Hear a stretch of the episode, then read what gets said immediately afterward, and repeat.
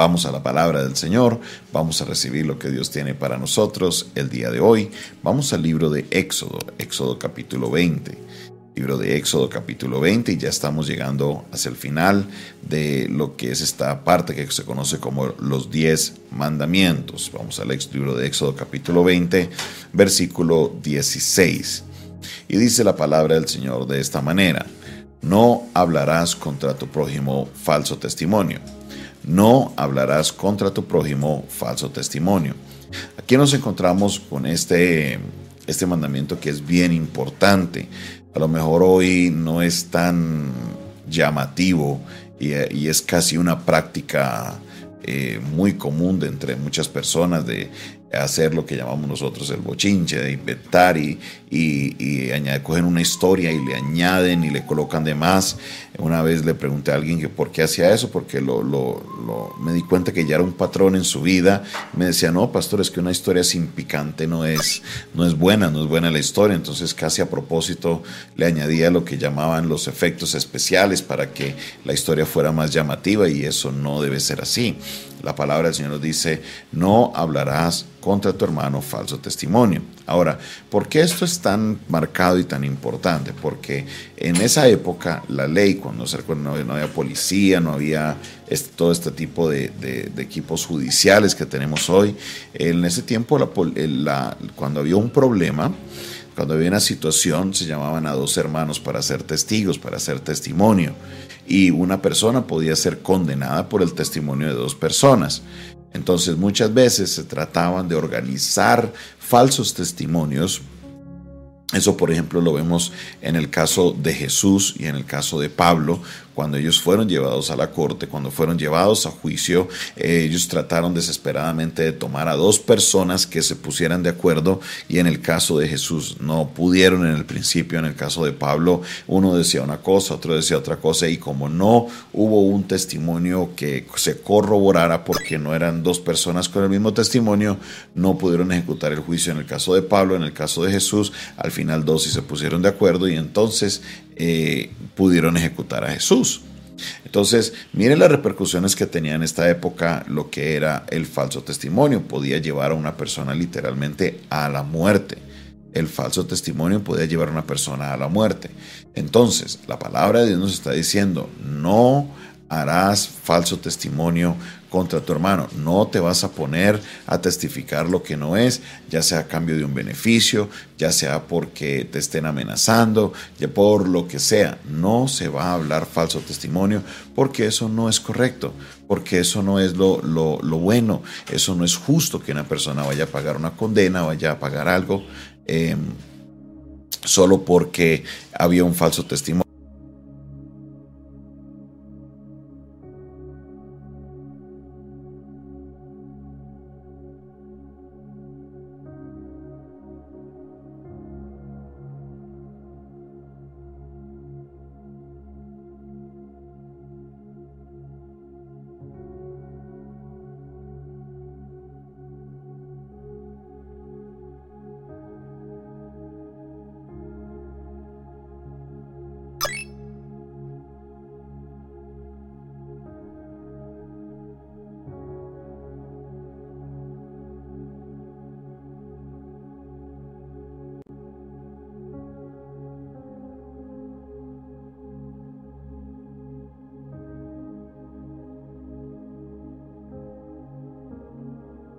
Yo creo que podemos contextualizar esta situación, este problema al día de hoy. Creo que podemos contextualizarlo porque noto muchas veces que en algunos lugares, en algunos círculos, aún cristianos, se maneja lo que es, o lo que llamo yo jocosamente, el, el don de sospecha. Una persona ve que a alguien, a lo mejor su comportamiento cambia por X o Y razón y automáticamente empiezan a, hablar, ¿no? Bueno, yo creo que esta persona está haciendo esto, yo creo que esta persona está haciendo lo otro, yo vi que esta persona medio estaba haciendo esto y empiezan entonces a, maquinarse las conversaciones. Entonces alguien medio escuchó lo que este dijo y dijo, ay, yo escuché que esta persona dijo esto, yo escuché que esta persona dijo lo otro, yo creo que esta persona dijo así y esta persona dijo ya y de repente eh, se empiezan a armar algunas informaciones que no son correctas y solo porque a alguien se le ocurrió en el don de sospecha hacer un comentario. Esos comentarios que usted no ha corroborado son falso testimonio.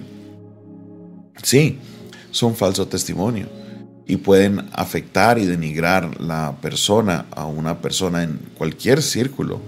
Y no solo eso, sino que hoy en día con la crisis de salud mental que estamos viviendo a nivel mundial, usted no sabe esa persona cómo vaya a reaccionar.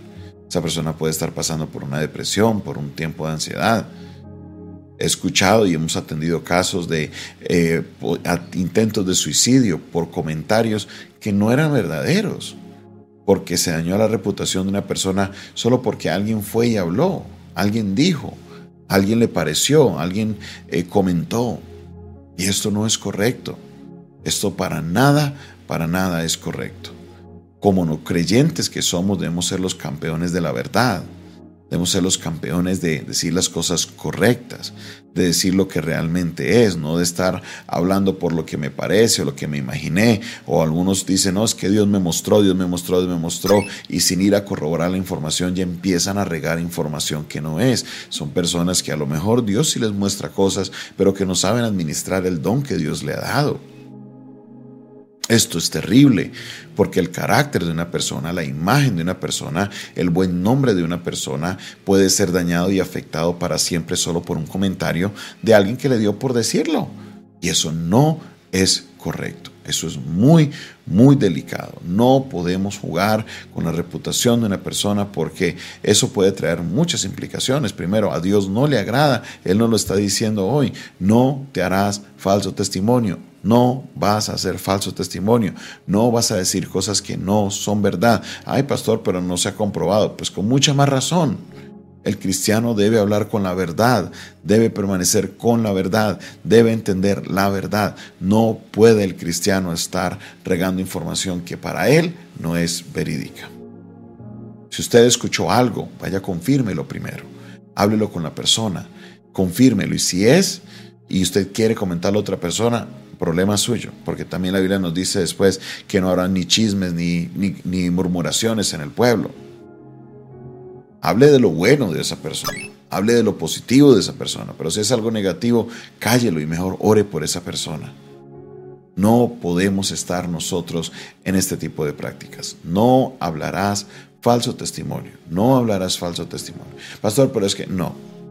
Si usted no ha corroborado que es cierto, entonces no lo divulgue, no lo hable. Mejor es que permanezcamos en silencio y como nos dice Santiago, domemos, coloquemos bajo control del Espíritu Santo nuestra lengua, que aunque es pequeña, aunque es un órgano muy pequeño del cuerpo, puede producir grandes incendios.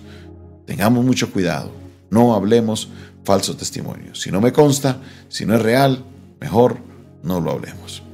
Padre Celestial, te doy la gloria y la honra porque solo tú la mereces.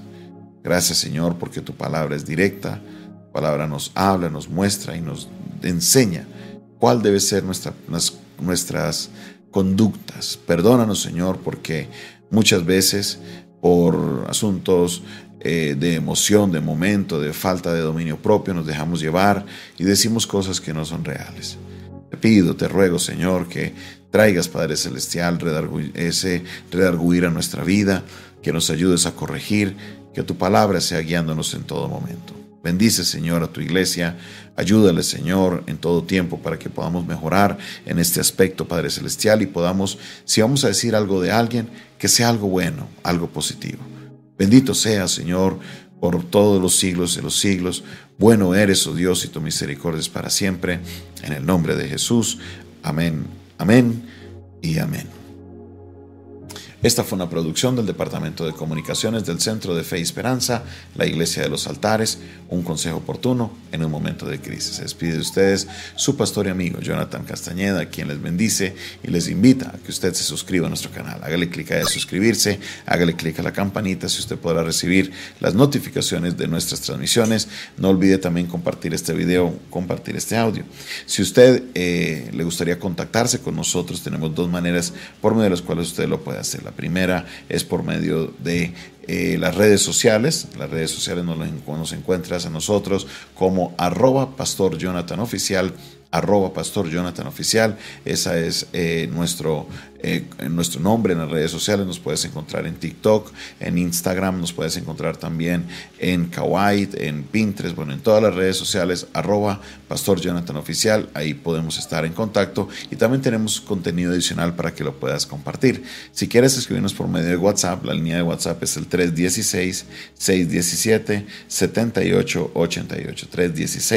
316-617-7888. 7888. Si me escribes fuera de Colombia, el indicativo es el más 57. Este es un WhatsApp internacional y podemos estar ahí en contacto. Si quieres sembrar una ofrenda o una semilla, este número 316-617-7888 está habilitado en Colombia para Nequi, David Plata y Transfilla. Si estás fuera de Colombia, tenemos la plataforma Zelle y la plataforma PayPal, por medio de las cuales nos puedes escribir al WhatsApp y te enviaremos la información para que así puedas participar de sembrar y también de ver la gloria de Dios extenderse por medio de su palabra a muchos otros lugares. Dios te bendiga, Dios te guarde